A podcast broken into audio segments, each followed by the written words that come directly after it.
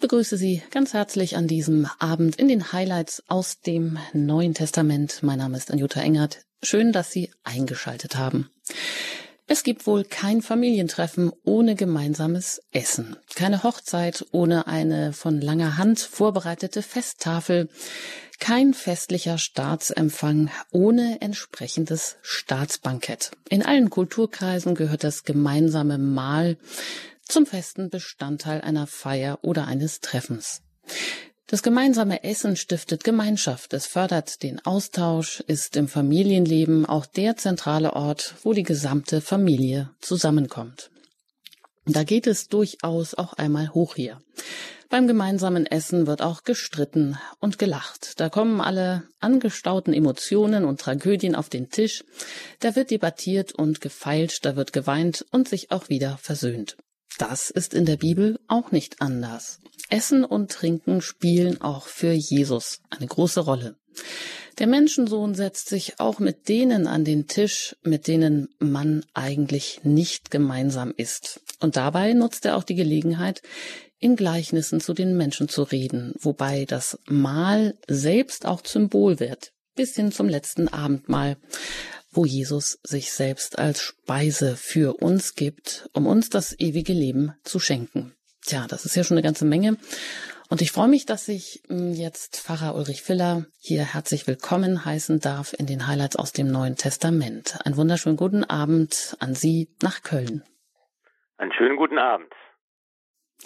Herr Pfarrer Filler, das ist ja immer so, das, was man immer kennt und von dem man schon so oft gehört hat, wie genau von dem gemeinsamen Mahl halten, auch wenn uns allen bewusst ist, Essen spielt eine große Rolle.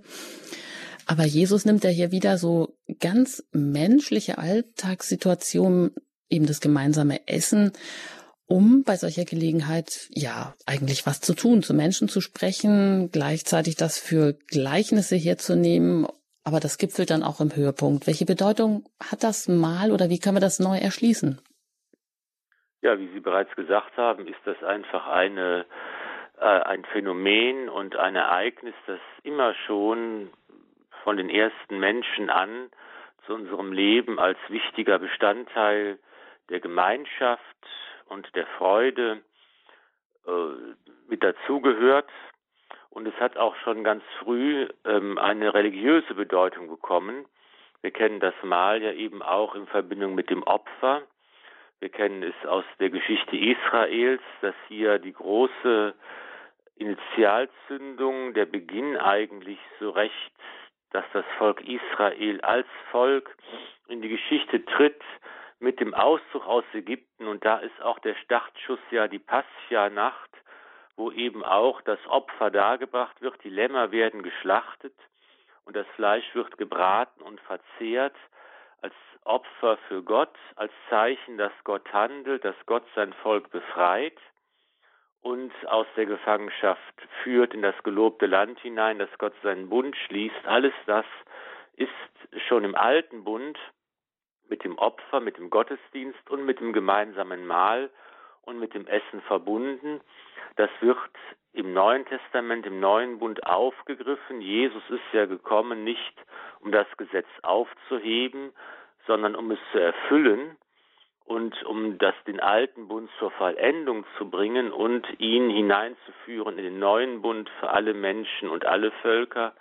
Und auch sein Opfer, seine Hingabe am Kreuz macht er gegenwärtig auf geheimnisvolle Weise im Zeichen des Mahles eben beim letzten Abendmahl, bei dem, was er während der Pascha-Feier, während des Pascha-Mahls an Neuem dazu tut, dass er eben Brot und Wein nimmt und verteilt, das ist sein Leib, das ist sein Blut, das ist das Geheimnis seines Todes und seiner Auferstehung, das seitdem im Zeichen des Mahles in jeder heiligen Messe gefeiert wird. Und das ist eben auch, wenn wir jetzt, sagen wir mal, in die Apostelgeschichte schauen und die Zeit der frühen Kirche, als das Evangelium verkündet wurde und die Kirche sich ausbreitete, auch eine der Säulen der Mission der jungen Kirche, dass es eben nicht nur darum ging zu predigen und äh, in die Städte und Dörfer zu gehen und sich auf den Marktplatz zu stellen, wie es der heilige Paulus in Athen gemacht hat, sondern dass eben auch von Anfang an ein Bestandteil die Hausgemeinschaft war, die Hausgemeinschaft, die sich getroffen hat zum gemeinsamen Essen, zum Mahlhalten, zum Gastmahl, in der Antike eine wichtige Institution, zu der immer auch Bekannte und Freunde eingeladen wurden, sodass die Hausgemeinschaft, die Familie, die sich zum Mahl getroffen hat, immer auch ein ganz wichtiger Impuls für die Mission und die Ausbreitung des Evangeliums äh, gewesen ist. Als Evangelium, das gefeiert wird und verkündet wird und gelebt wird in der Eucharistie, im Zeichen des Mahles, in dem bis heute Christus uns entgegentritt und uns hineinnimmt in seinen Tod und seine Auferstehung. Also, das ist ja schon eine ganze Menge, was das Mahlhalten bedeutet bis heute, wenn wir zusammenkommen und gemeinsam essen, was wir manchmal auch nicht mehr tun können. Jedenfalls, wie immer an dieser Stelle sind Sie eingeladen, mit uns die Bibel zu teilen. Heute schauen wir in das Lukas-Evangelium, in das 14. Kapitel. Und da können Sie das auch gerne mitverfolgen. Ich lese das und danach sprechen wir darüber. Und ähm, es geht eben auch, wie gesagt, um die Rangordnung, um die Wahl der Plätze beim Gastmahl. Da können Sie jetzt gerne Vers 7 bis 11 auch aufschlagen und mitverfolgen. Da heißt es nämlich, als er bemerkte, wie sich die Gäste die Ehrenplätze aussuchten, erzählte er ihnen ein Gleichnis. Er sagte zu ihnen, wenn du von jemandem zu einer Hochzeit eingeladen bist, nimm nicht den Ehrenplatz ein, denn es könnte ein anderer von ihm eingeladen sein, der vornehmer ist als du. Und dann würde der Gastgeber, der dich und ihn eingeladen hat, kommen und zu dir sagen, mach diesem hier Platz. Du aber wärst beschämt und müsstest den untersten Platz einnehmen. Vielmehr, wenn du eingeladen bist, geh hin und nimm den untersten Platz ein, damit dein Gastgeber zu dir kommt und sagt, mein Freund, rück weiter hinauf. Das wird für dich eine Ehre sein, vor allen anderen Gästen. Denn wer sich selbst erhöht, wird erniedrigt, und wer sich selbst erniedrigt, wird erhöht werden. Soweit also diese Stelle im Lukas-Evangelium Kapitel 14, Vers 7 bis 11. Da geht es um die Wahl der Plätze beim Gastmahl, Herr Pfarrer Filler. Eine Episode, die sich im Haus eines Pharisäers abspielt. Jesus ist da eingeladen worden. Und ähm, warum eigentlich? Was äh, beabsichtigen die Pharisäer hier mit dieser Einladung? Ja, man sieht auf der einen Seite, dass Jesus natürlich am Leben der Menschen auch teilgenommen hat. Er hat das in allen Bereichen getan.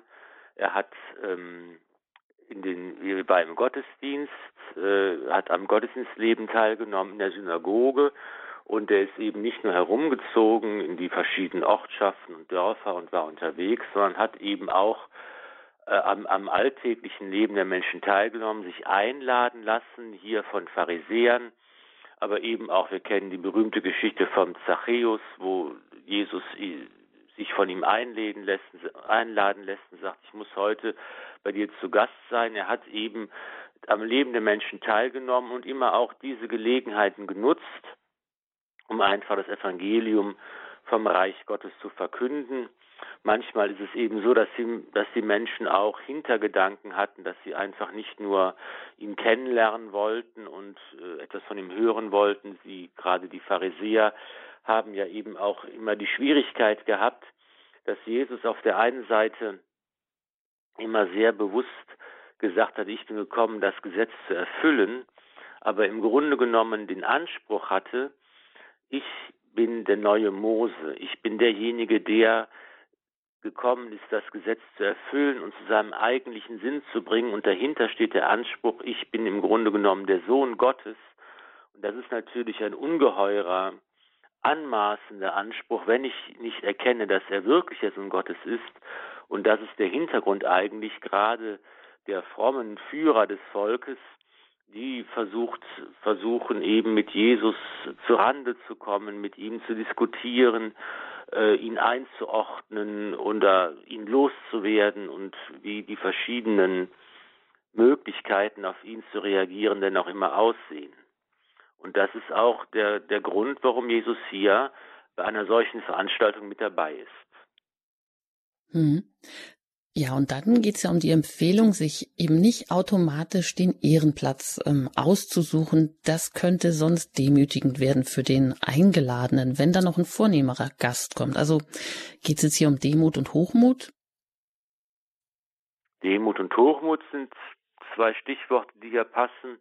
Es ist einmal natürlich auch die Frage nach einer, also Jesus nimmt immer so eine ganz alltägliche Situation, die wir heute vielleicht noch im privaten Rahmen vielleicht nicht mehr so, aber bei so offizielleren Angelegenheiten, da macht man eben auch, wenn viele Gäste kommen, dann muss man eine Tischordnung machen, man macht Tischkärtchen mit den Namen drauf, man weist den Leuten einen Platz zu und das in dieser formalistischen Ausprägung gab es das eben noch in der Antike. Das ist eben hier auch, wo man zu Tisch gelegen hat, wo also die Tischsitten ganz andere waren als bei uns, aber wo es eben auch eine bestimmte Reihenfolge gab, wo es die besseren, die schlechteren Plätze gab und ähm, das kennen wir in ähnlicher Weise vielleicht heute auch, wenn wir zu einer Hochzeit oder so eingeladen sind. Und eben da gibt es auch den Tisch, wo die, wo die Brautleute sitzen und es gibt den Tisch ganz in der Ecke an der Garderobe, wo man nicht so gerne sitzt vielleicht. Und ähm, das ist einfach so ein alltägliches Moment, eine alltägliche Situation, die Jesus nimmt, um hier eben äh, darüber zu sprechen, wie, ähm, wie wir uns verhalten, wie wir selbst uns beurteilen, wie wir von anderen beurteilt werden wollen. Da geht es um Demut, um äh, den Mut dazu, klein zu sein, den letzten Platz sich auszusuchen, nicht der Erste sein zu wollen. Es geht auch um das Thema sich vergleichen miteinander. Das ist auch immer ein großes Thema, auch im geistlichen Leben, gerade als Christen, dass wir immer in der Versuchung stehen, uns zu vergleichen miteinander, was haben die anderen an Gnadengaben, was haben die anderen verdient, was bekommen andere, wie geht es mir, wie werde ich beurteilt. Und Jesus ruft eigentlich dazu auf, dass wir das, äh, dass das kein guter Weg ist, sich immer zu vergleichen und immer auf andere zu schauen, wir sollen auf uns selbst schauen und eben diese Beurteilung, dieses Vergleichen Gott überlassen, der allein tatsächlich die Herzen der Menschen kennt, der uns gut beurteilen kann und hier eben im Zweifelsfall eher zu sagen, ich wähle einfach eine Stufe niedriger und wähle den, den schlechteren Platz und vertraue darauf, ähm, dass Gott alles gut machen wird.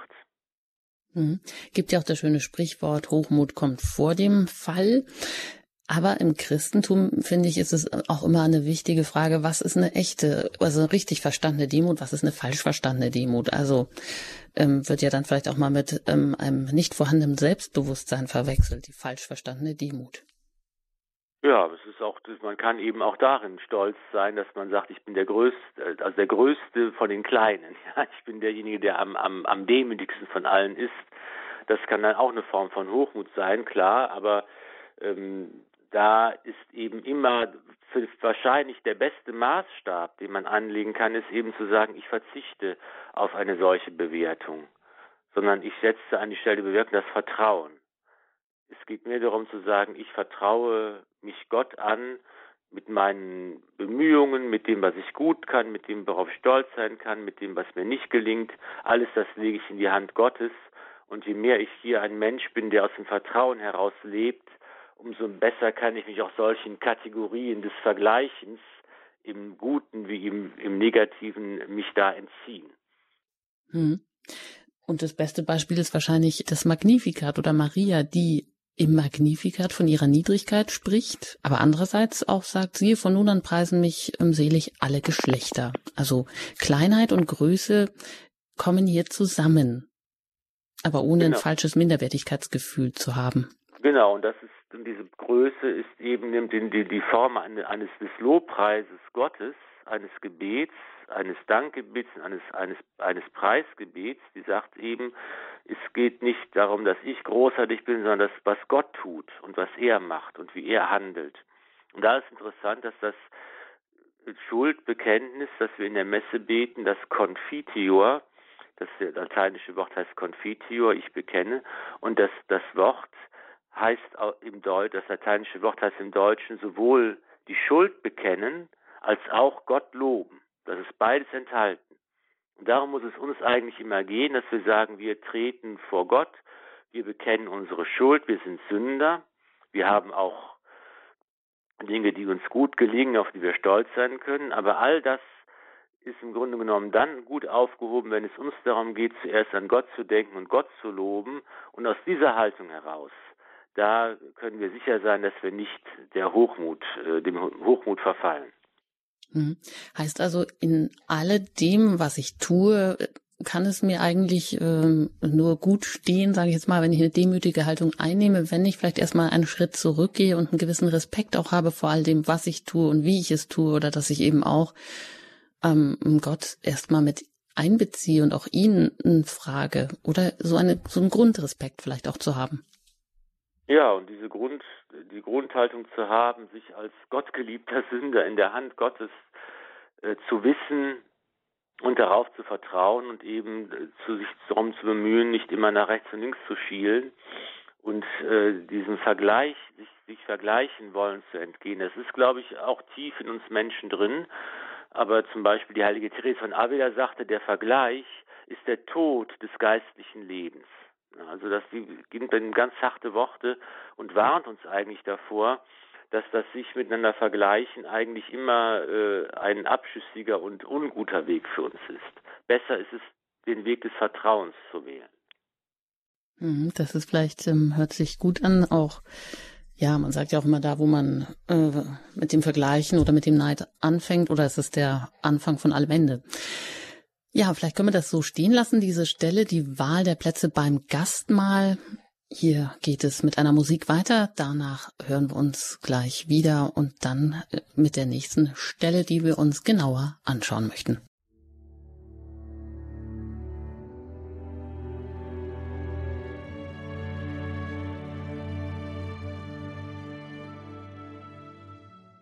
Radio Horeb haben Sie eingeschaltet in den Highlights aus dem Neuen Testament. Ich bin mit Pfarrer Ulrich Füller aus Köln verbunden.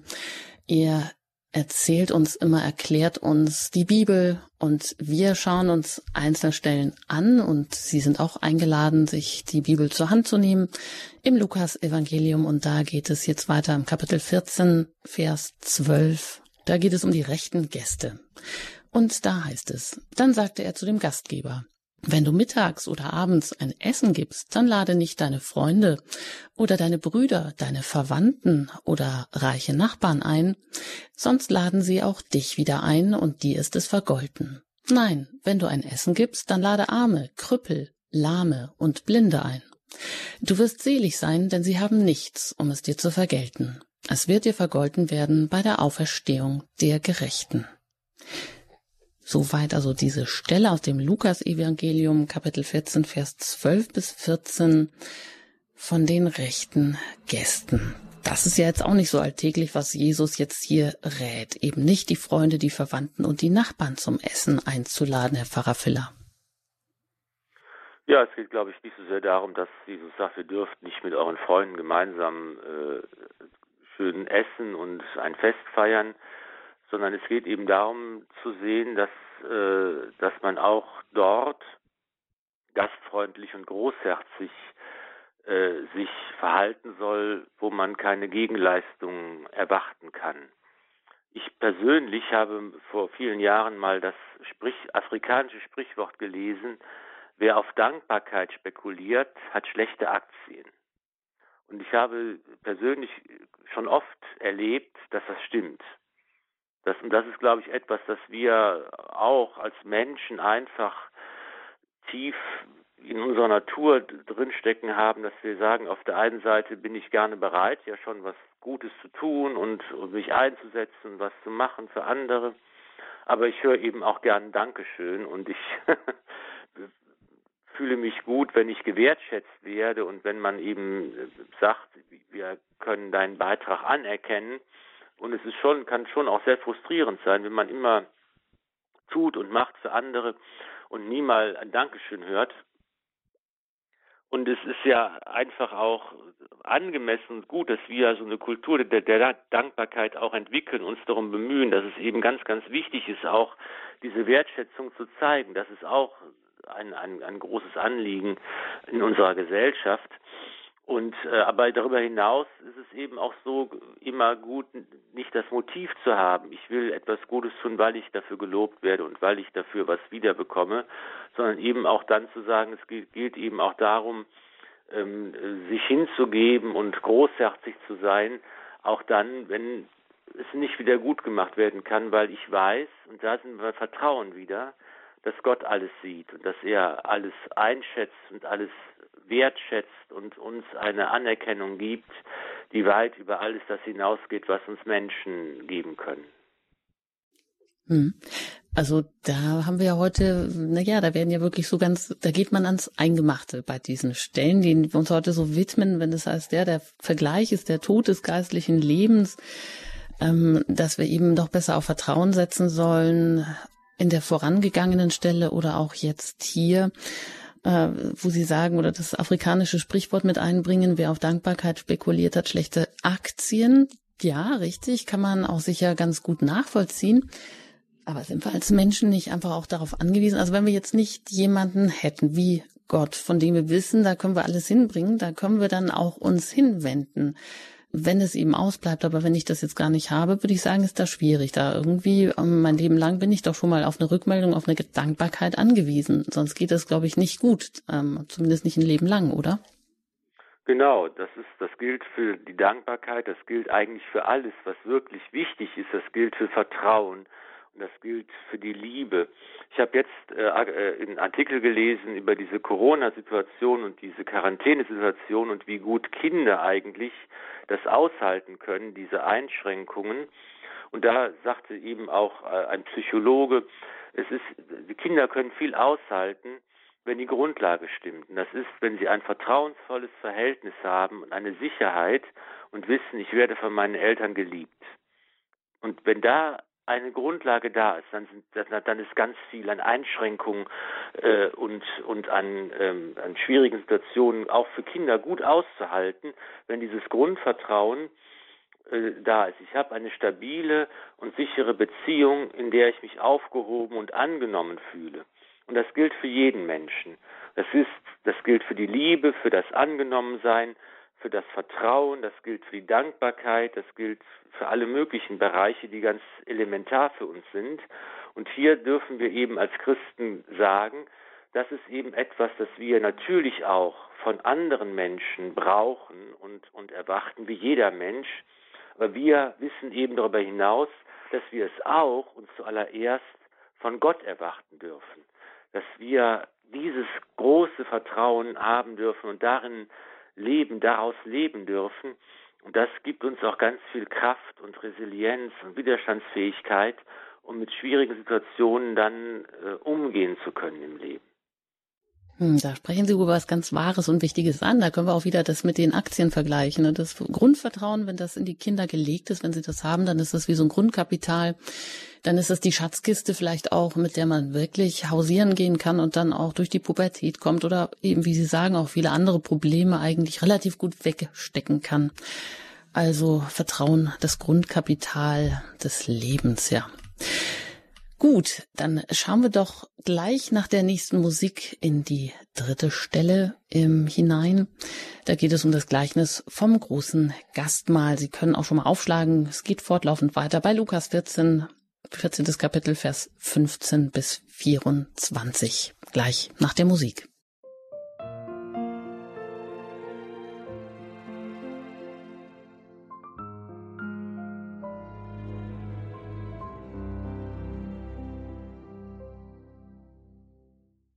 Bin im Gespräch mit Pfarrer Ulrich Filler in den Highlights aus dem Neuen Testament hier bei Radio Horeb und wir schauen uns jetzt gleich noch das Gleichnis vom Festmahl an, eine weitere Bibelstelle, zu der wir Sie auch gerne einladen, im 14. Kapitel bei Lukas, Vers 15. Und da heißt es, als einer der Gäste das hörte, sagte er zu Jesus, Selig, wer im Reich Gottes am Mahl teilnehmen darf. Jesus sagte zu ihm, ein Mann veranstaltete ein großes Festmahl und lud viele dazu ein. Zur Stunde des Festmahls schickte er seinen Diener aus und ließ denen, die er eingeladen hatte, sagen Kommt, alles ist bereit. Aber alle fingen an, einer nach dem anderen sich zu entschuldigen. Der erste ließ ihm sagen, ich habe einen Acker gekauft und muss dringend gehen und ihn besichtigen. Bitte entschuldige mich. Ein anderer sagte, ich habe fünf Ochsenspanne gekauft und bin auf dem Weg, um sie zu prüfen. Bitte entschuldige mich. Wieder ein anderer sagte, ich habe geheiratet und kann deshalb nicht kommen. Der Diener kehrte zurück und berichtete dies seinem Herrn. Da wurde der Hausherr zornig und sagte zu seinem Diener, Geh schnell hinaus auf die Straßen und Gassen der Stadt und hol die Armen und die Krüppel, die Blinden und die Lahmen hierher. Und der Diener meldete, Herr, dein Auftrag ist ausgeführt, und es ist immer noch Platz. Da sagte der Herr zu dem Diener, Geh zu den Wegen und Zäunen und nötige die Leute hereinzukommen, damit mein Haus voll wird. Denn ich sage euch, keiner von denen, die eingeladen waren, wird an meinem Mahl teilnehmen. Soweit diese Stelle hier des Gleichnis vom großen Gastmahl. Kapitel 14 bei Lukas, Vers 15 bis 24. Tja, das ist ja jetzt auch wieder interessant, Herr Pfarrer Filler. Ein Mann veranstaltet ein großes Gastmahl und lädt viele ein und lässt die Diener schicken, äh, die die eingeladenen Gäste zum Mahl bitten, aber plötzlich entschuldigt sich einer nach dem anderen, weil sie alle so beschäftigt sind. Das kennen wir irgendwoher. Ja, das ist erstmal auf einer ersten Ebene äh, eine Be Beschreibung natürlich, ein Beispiel, eine Metapher, das Bild für unser eigenes Leben, auch für unsere alltägliche Beanspruchung, für die vielen Aufgaben, Pflichten und Sorgen, die wir haben, die auch wichtig sind, die auch äh, ihr, ihren Platz und ihr Recht beanspruchen. Und äh, da geht es natürlich immer um die Frage nach den richtigen Prioritäten. Welchen Stellenwert hat letztlich Gott der König, der Mann, der das Festmahl veranstaltet, das, das Gleiche steht ja bei verschiedenen äh, Evangelisten, manch ist es manchmal eben ein König, der das, der, der da einlädt. Und ähm, das ist ein Bild natürlich für Gott, der uns äh, ruft, der uns versammeln will. Und da ist natürlich die erstmal die Frage, welche Priorität gebe ich Gott, gebe ich dem Glauben, wie verwirkliche ich das erste Gebot, du sollst keinen anderen Gott neben mir haben, du sollst nichts so wichtig nehmen wie mich und wie, wie Gott und den Gottesdienst. Das ist natürlich ein schönes Bild, das man auch jetzt, sagen wir, auf den Sonntagsgottesdienst übertragen kann, auf unsere Pflicht, auch am Sonntag an der Heiligen Messe teilzunehmen, sie mitzufeiern, auf diese Weise uns zur Kirche zusammenfügen zu lassen. Und aber darüber hinaus ist es eben auch grundsätzlich ein Bild und die, und die Frage, die wir uns stellen können, welchen Platz hat eigentlich Gott in meinem Leben oder gibt es andere Dinge, Fragen, Sorgen und Themen, die diese Frage nach Gott und meine Beziehung nach Gott äh, überlagern und in den Hintergrund drängen. Das wäre mal so ein erster alltäglicher Zugang, könnte man sagen. Man kann es natürlich auch auf einer anderen Ebene deuten als eine, als ein Bild, das, wo es eben auch darum geht, die Berufung des Volkes der Juden und der Heiden, was eben auch hier gesagt wird, die einen sind zuerst eingeladen und berufen, die Juden, zu denen Jesus gesandt worden ist, das Reich Gottes zu verkünden. Und wenn seine Botschaft und sein Ruf hier nicht immer nur auf äh, Gegenliebe stößt und beantwortet wird, dann sind eben auch die anderen Menschen Völker alle eingeladen zu diesem großen Festmahl des Lebens, das Gott der Herr für alle bereitet. Also hier auch ein Bild für den, für den neuen Bund, der, der geschlossen wird. Und so kann man das auf verschiedenen ähm, Ebenen äh, sich diesem, diesem Bild vom, vom Festmahl und von den Eingeladen, von rechten Gästen nähern. Hm, eine ähm, Erklärung oder wo man sich jetzt wundert oder was sich einem so aufdrängt, ist ja sicherlich auch, also die ursprünglich eingeladenen Gäste, die sind jetzt ja plötzlich alle so dringlich verhindert, gehen ihren Alltagsgeschäften nach. Die kommen also nicht jetzt erst und ja, da hat man so das Gefühl, werden jetzt so die Menschen zweiter Klasse eingeladen? Oder wie kann man das denn aus der damaligen Zeit verstehen? Ja, es geht eben vielleicht nicht so sehr darum, welche, welche Klasse oder welcher Stand oder dass eine Wertung hier vorgenommen wird, sondern dass wir müssen es vielleicht von dem Einladen her, her verstehen. Nicht, dass das eben auf der einen Seite eine Gruppe von, von, von Leuten, von Freunden, ähm, von Gästen einfach eingeladen ist, die erst einmal jetzt ja gar nicht genau ähm, identifiziert werden. Das sind also jetzt geht's, weiß man nicht, sind es die Freunde des Mannes, sind es die Verwandten, sind es irgendwie reiche oder angesehene Leute, sind einfach Gäste, die äh, eingeladen werden, die also von Gott gerufen werden und die dann diesem Ruf nicht folgen. Und dann ähm, ist natürlich auch das Moment, dass das hier, man könnte ja sagen, na gut, vielleicht kommen die später oder wenn sie ihre Sachen erledigt haben, aber es geht eben hier darum, dass man auch sagt, es gibt auch den Moment der Entscheidung, der auch wichtig ist. Ich werde gerufen von Gott und ich werde eingeladen von Gott. Und da gibt es auch die Gefahr, den rechten Augenblick zu verpassen, meine eigene Antwort zu geben, mein Ja zu sprechen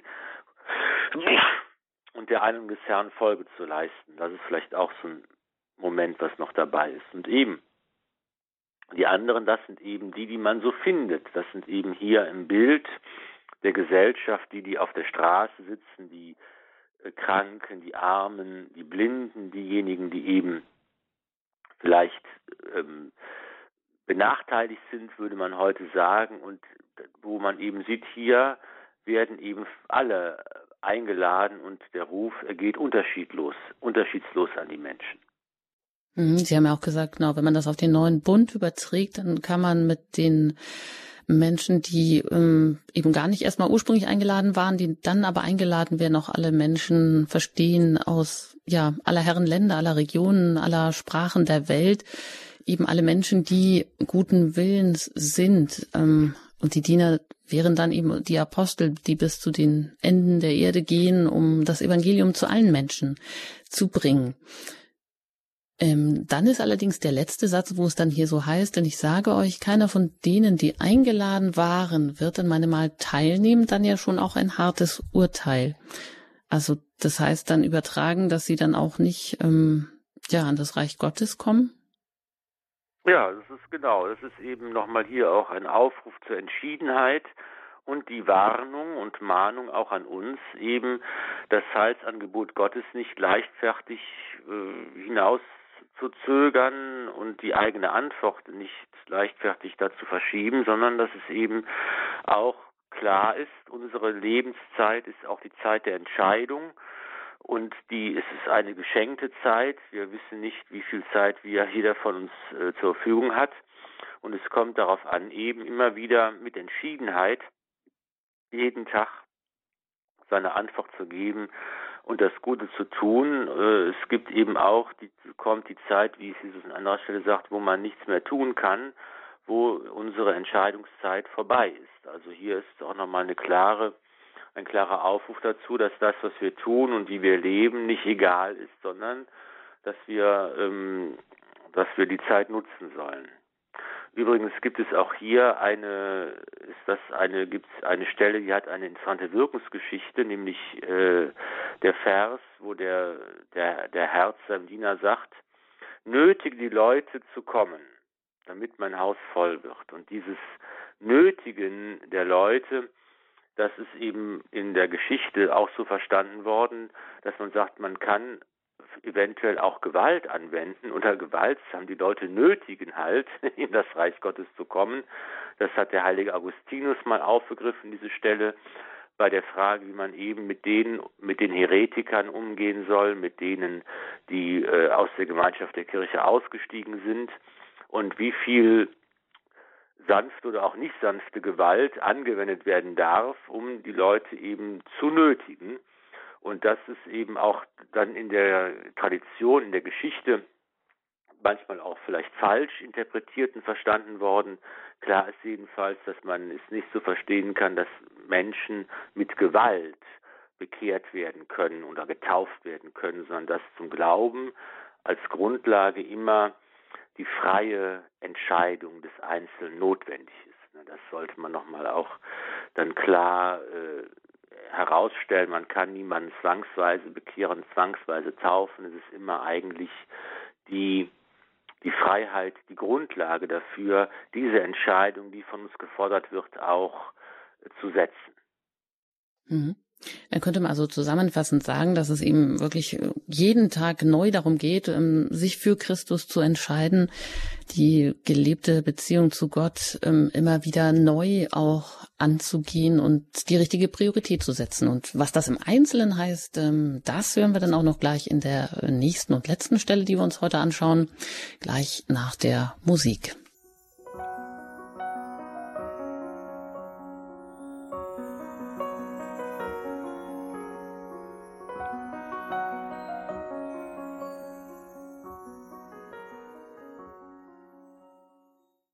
Sie haben eingeschaltet in den Highlights aus dem Neuen Testament hier bei Radio Horeb. Ich bin im Gespräch mit Pfarrer Ulrich Filler. Er bringt uns die Bibel nahe und wir sind heute bei Lukas im 14. Kapitel und da schauen wir jetzt noch in den Vers 25 folgende hinein. Da geht es um die Forderungen der Nachfolge. Und da heißt es, viele Menschen begleiteten ihn. Da wandte er sich an sie und sagte, wenn jemand zu mir kommt und nicht Vater und Mutter, Frau und Kinder, Brüder und Schwestern, ja sogar sein Leben gering achtet, dann kann er nicht mein Jünger sein. Wer nicht sein Kreuz trägt und hinter mir hergeht, der kann nicht mein Jünger sein. Denn wenn einer von euch einen Turm bauen will, setzt er sich dann nicht zuerst hin und berechnet die Kosten, ob seine Mittel für das ganze Vorhaben ausreichen? Sonst könnte es geschehen, dass er das Fundament gelegt hat, dann aber den Bau nicht fertigstellen kann. Und alle, die es sehen, würden ihn verspotten und sagen, der da hat einen Bau begonnen und konnte ihn nicht zu Ende führen. Oder wenn ein König gegen einen anderen in, in, den Krieg zieht, setzt er sich dann nicht zuerst hin und überlegt, ob er sich mit seinen zehntausend Mann dem entgegenstellen kann, der mit zwanzigtausend gegen ihn anrückt? Kann er es nicht, dann schickt er eine Gesandtschaft, solange der andere noch weit weg ist, und bittet um Frieden. Ebenso kann keiner von euch mein Jünger sein, wenn er nicht auf seinen ganzen Besitz verzichtet. Das Salz ist etwas Gutes. Wenn aber das Salz seinen Geschmack verliert, womit kann man ihm die Würze wiedergeben? Es taugt weder für den Acker noch für den Misthaufen, man wirft es weg. Wer Ohren hat zu hören, der höre. Ja, da wird uns jetzt aber hier ähm, klarer Wein, reiner Wein eingeschenkt, Herr Pfarrer Filler, oder? Geht es wirklich ans Eingemachte und Jesus verspricht uns eben nicht ein glückliches Leben, ein harmonisches Leben, ein schönes Leben. Er sagt nicht, der Sinn deines Lebens soll darin bestehen, dass es dir gut geht und du das Leben genießen kannst, aus dem Vollen schöpfen kannst. Er sagt ganz klar, es geht wer das Reich Gottes erringen will, muss das Kreuz tragen. Es geht um meine Nachfolge, um das hinter mir hergehen. Und das geht nur, wenn man bereit ist, auch Ja zu sagen zum Kreuz und wenn man bereit ist, auch sein Herz frei zu machen von den Gütern und Dingen dieser Welt, von seinem Besitz. Und das wird eingepackt, diese Haltung dessen, der bereit ist zur Nachfolge Jesu, es wird eingepackt in diese Beispiele der guten Planung, der vorausschauenden Planung, der klugen Überlegung, dass man eben auch sich hinsetzen muss und überlegen muss, wie kann ich als Christ tatsächlich auch meinen Glauben Wirklichkeit werden lassen? Wie kann ich auch in meinem Leben zeigen, dass ich an Gott glaube und dass ich Christus nachfolgen will? Und das ist ein Zeichen dafür der klugen vorausschauenden Planung ist auch die Frage, wie gehe ich mit den Dingen dieser Welt, mit dem, was mir gehört, mit meinem Besitz, mit meinen Talenten und Fähigkeiten, mit meiner Zeit, wie gehe ich mit all diesen Dingen um, woran hänge ich letztlich mein Herz. Mhm. Und ähm, wenn es hier so heißt, ähm, keiner kann mein Jünger sein, wenn er nicht auf seinen ganzen Besitz verzichtet, und dann kommt hier so ein bisschen ein Bruch, dann geht es weiter. Das Salz ist etwas Gutes, also das dient wieder zur Erklärung, aber äh, es ist jetzt hier wie so ein Versatzstück. Da wundert man sich, was was ist das jetzt? Was kommt denn da? Ja, das ist wahrscheinlich auch eine Kompilation, die der Evangelist aus verschiedenen Worten des Herrn zusammengesetzt hat. Das kann man eben im Nachhinein jetzt schlecht sagen, ob das jetzt so eine wörtliche Rede ist, die so äh, aufgeschrieben worden ist, oder ob das verschiedene Worte Jesu sind, die man so zusammengefügt hat. Jedenfalls die inhaltliche Zusammenhang ist, ist klar. Es geht darum, dass wir als Christen berufen sind, nicht nur für uns selbst zu leben und Gott zu erkennen und an ihn zu glauben, sondern das ist immer auch eine missionarische Aufgabe. Das tun wir auch für andere. Nur gemeinsam können wir in den Himmel kommen. Deshalb ist man immer Christ auch für die Welt, für die Menschen, für andere. Man ist auf diese Weise, wird man zum Salz in der Suppe dieser Welt. Aber das, diese Aufgabe können wir eben nur erfüllen, wenn wir bereit sind zur Jesus-Nachfolge und wenn wir bereit sind, auf den ganzen Besitz zu verzichten. Das ist vielleicht nicht als äh, Weg zu verstehen, der ganz konkret jedem dieses Ideal des Evangeliums empfiehlt, ganz besitzlos zu sein. Manchmal als jemand, der Verantwortung trägt für eine Familie zum Beispiel, kann gar nicht ohne Besitz leben. Aber es geht darum die innere Haltung. Wie äh, verhalte ich mich zu dem, was ich habe, was mir anvertraut worden ist, mit dem ich umgehen soll und muss? Und äh, will ich die Sachen um ihrer Selbstwillen haben oder kann ich in einer inneren Freiheit zu den Dingen auch äh, dann Jesus nachfolgen? Hm, eine innere Freiheit. Und wie immer kann man natürlich wahrscheinlich ähm, hier so eine Stelle gegen eine andere ausspielen oder sie absolut setzen, so wie es hier heißt, ähm, ja, man soll sein Leben gering achten. Man muss auch wirklich alles verlassen, auch Vater, Mutter, Frau, Kinder, Brüder, Schwestern. Und wer eben auch nicht sein Kreuz trägt, der kann einfach nicht mein Jünger sein. Wenn wir das so absolut setzen, dann hört es sich natürlich erstmal, ja, unerreichbar an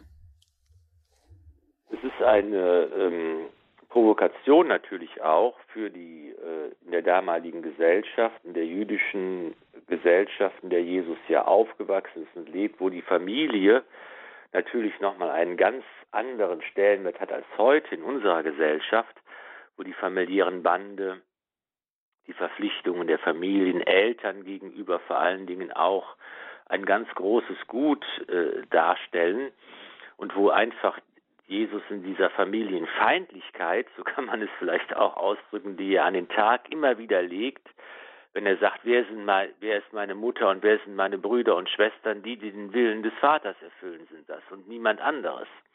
Ne, wo und da gibt es noch viele andere Stellen, wo er also immer wieder auch ganz provokativ deutlich macht, die Radikalität seines Anspruchs, nämlich der Wille des Vaters. Gott steht an der ersten Stelle und alles andere ist dem gegenüber sekundär. Und das ist natürlich, wie gesagt, er hebt die Gebote nicht auf. Es gilt nach wie vor, man soll Vater und Mutter ehren und so weiter. Man darf das nicht so ausschließlich gegeneinander stellen, betrachten, aber inmitten all dessen, was nach wie vor Gültigkeit hat, ragt doch sein Anspruch ganz klar und radikal hervor, nämlich es geht hier darum, immer Gott an die erste Stelle zu setzen. Mhm. Und wenn Sie jetzt so einen Vers hier aus denen, die wir heute gelesen haben, raussuchen sollten, und das ist ja auch so, ja, eine Übung, dass man sich so einen Vers mit in den Tag hineinnimmt und das immer wieder reflektiert oder wiederkäut, wie es dann auch heißt. Welchen würden Sie denn dann wählen? Wer Ohren hat zum Hören, der höre. Das hat mich so gerade angesprungen, dieses Wort, das eben, wir haben Ohren, wir, die sind zum Hören da. Und das ist eben die, tatsächlich die Frage, auf wen höre ich, was höre ich alles den ganzen Tag über, was wird mir alles zugerufen, welche Forderungen, welche Bitten, welche Wünsche dringen an mein Ohr und wie kann ich da die Stimme Gottes und die Stimme des, des Herrn immer wieder hören, wie kann ich sein Wort hören und äh, durch das Ohr ins Herz gelangen lassen. Das ist immer die neue Herausforderung jeden Tag. Und solche Stellen, die eben auch sehr provokativ sind, machen Sie da auch die Erfahrung, dass viele Menschen da ähm, abwinken oder sagen, nee, also da gehe ich nicht mit oder das ist mir einfach zu krass? Ja, das ist eine meiner ersten pastoralen Erfahrungen. Ich war noch Student und im Praktikum in einer Pfarrgemeinde für sechs Wochen. Und da hatte ich, habe ich einmal so eine, eine Frühschicht vorbereitet für Jugendliche in der Fastenzeit. Morgens um sechs hat man sich getroffen zu einer Andacht in der Kirche. Und da war diese Stelle als Bibelstelle vorgesehen und in der Vorbereitung mit anderen, mit, mit einigen der Jugendlichen, sagte ein junges Mädchen, weiß sie, vielleicht 16 Jahre alt oder so, das will ich nicht. Hier, das Kreuz auf mich, auf mich nehmen, das will ich nicht. Das mache ich nicht. Da war ich völlig platt.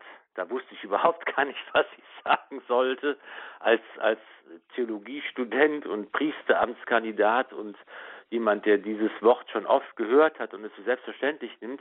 Und ich war völlig perplex und sagte, wusste überhaupt gar nicht, was ich sagen sollte. Was ist denn, wenn jemand sagt, ich bin da nicht bereit zu, ich will das Kreuz nicht auf mich nehmen.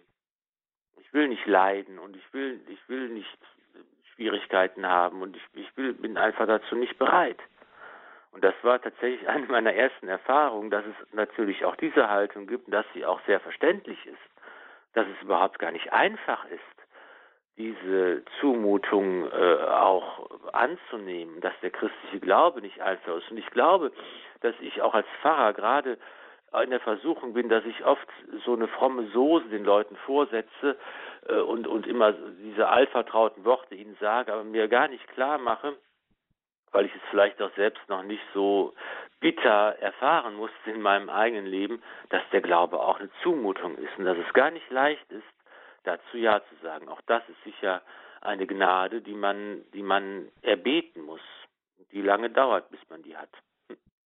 Ja, und um die Gnade wollen wir doch jetzt gleich mal am Ende der Sendung bitten ähm, dass auch das hier nicht wie eine fromme Soße rüberkommt, ähm, sondern dass der Glaube ja wirklich oft auch eine Zumutung ist, gerade in Situationen, wo wir wirklich vielleicht mal vom Leid erdrückt sind oder von anderen Belastungen, dass wir da doch wieder durch die Decke der ganzen Probleme durchstoßen können und auch wieder ja eine Hand ausstrecken können zum Vertrauen hin.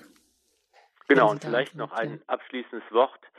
Wir haben jetzt in diesen Schriftstellen heute sehr viel betrachtet, was wir Menschen tun sollen. Dass wir das Kreuz tragen sollen, dass wir nicht so hochmütig sein sollen, dass wir den niederen Platz einnehmen sollen und so weiter. Und wir sind aber hier in unserer Schriftlesung im Grunde genommen jetzt im Herzen des Lukasevangeliums. Und da ist es sehr schön, jetzt in den Zusammenhang zu sehen, das haben wir viel gehört, was wir Menschen alles tun und machen sollen. Und wir kommen jetzt in der nächsten, beim nächsten Mal, in der nächsten Sendung, im 15. Kapitel bei Lukas auf die großen Gleichnisse, wo der, wo Lukas beschreibt, was Gott eigentlich für uns tut. Im Gleich vom verlorenen Sohn, vom verlorenen Schaf und der verlorenen Drachme. Ganz wunderbare Schriftstellen, die uns zeigen, es geht nicht nur darum, was wir Menschen tun sollen, sondern auch, was eigentlich Gott tut, was Gott macht, und wie Gott eigentlich ist. Und das ergibt dann einen Zusammenschau, eine ganz, ganz wichtige und gute Ergänzung. Sehr schön. Da sind wir gespannt. Und jetzt dürfen wir noch um Ihren Segen Sie bitten oder um ein abschließendes Gebet.